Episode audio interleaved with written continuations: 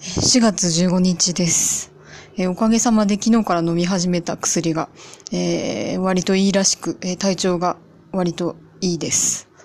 ありがたいですね。で、調子に乗って、えーお昼、外に食べに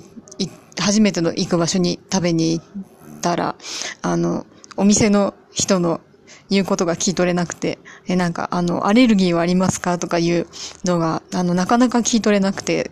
何回も聞き聞き直してたら、あの、英語の喋れる店員さんと交代されてしまいました。いや、ここに2年ぐらいいて、こんなことされるのはちょっと情けねえなと思って、すごい申し訳ないです。もうだってそれだけ店員さんに労力使わせてるってことだし、ああ、情けない。こんな形で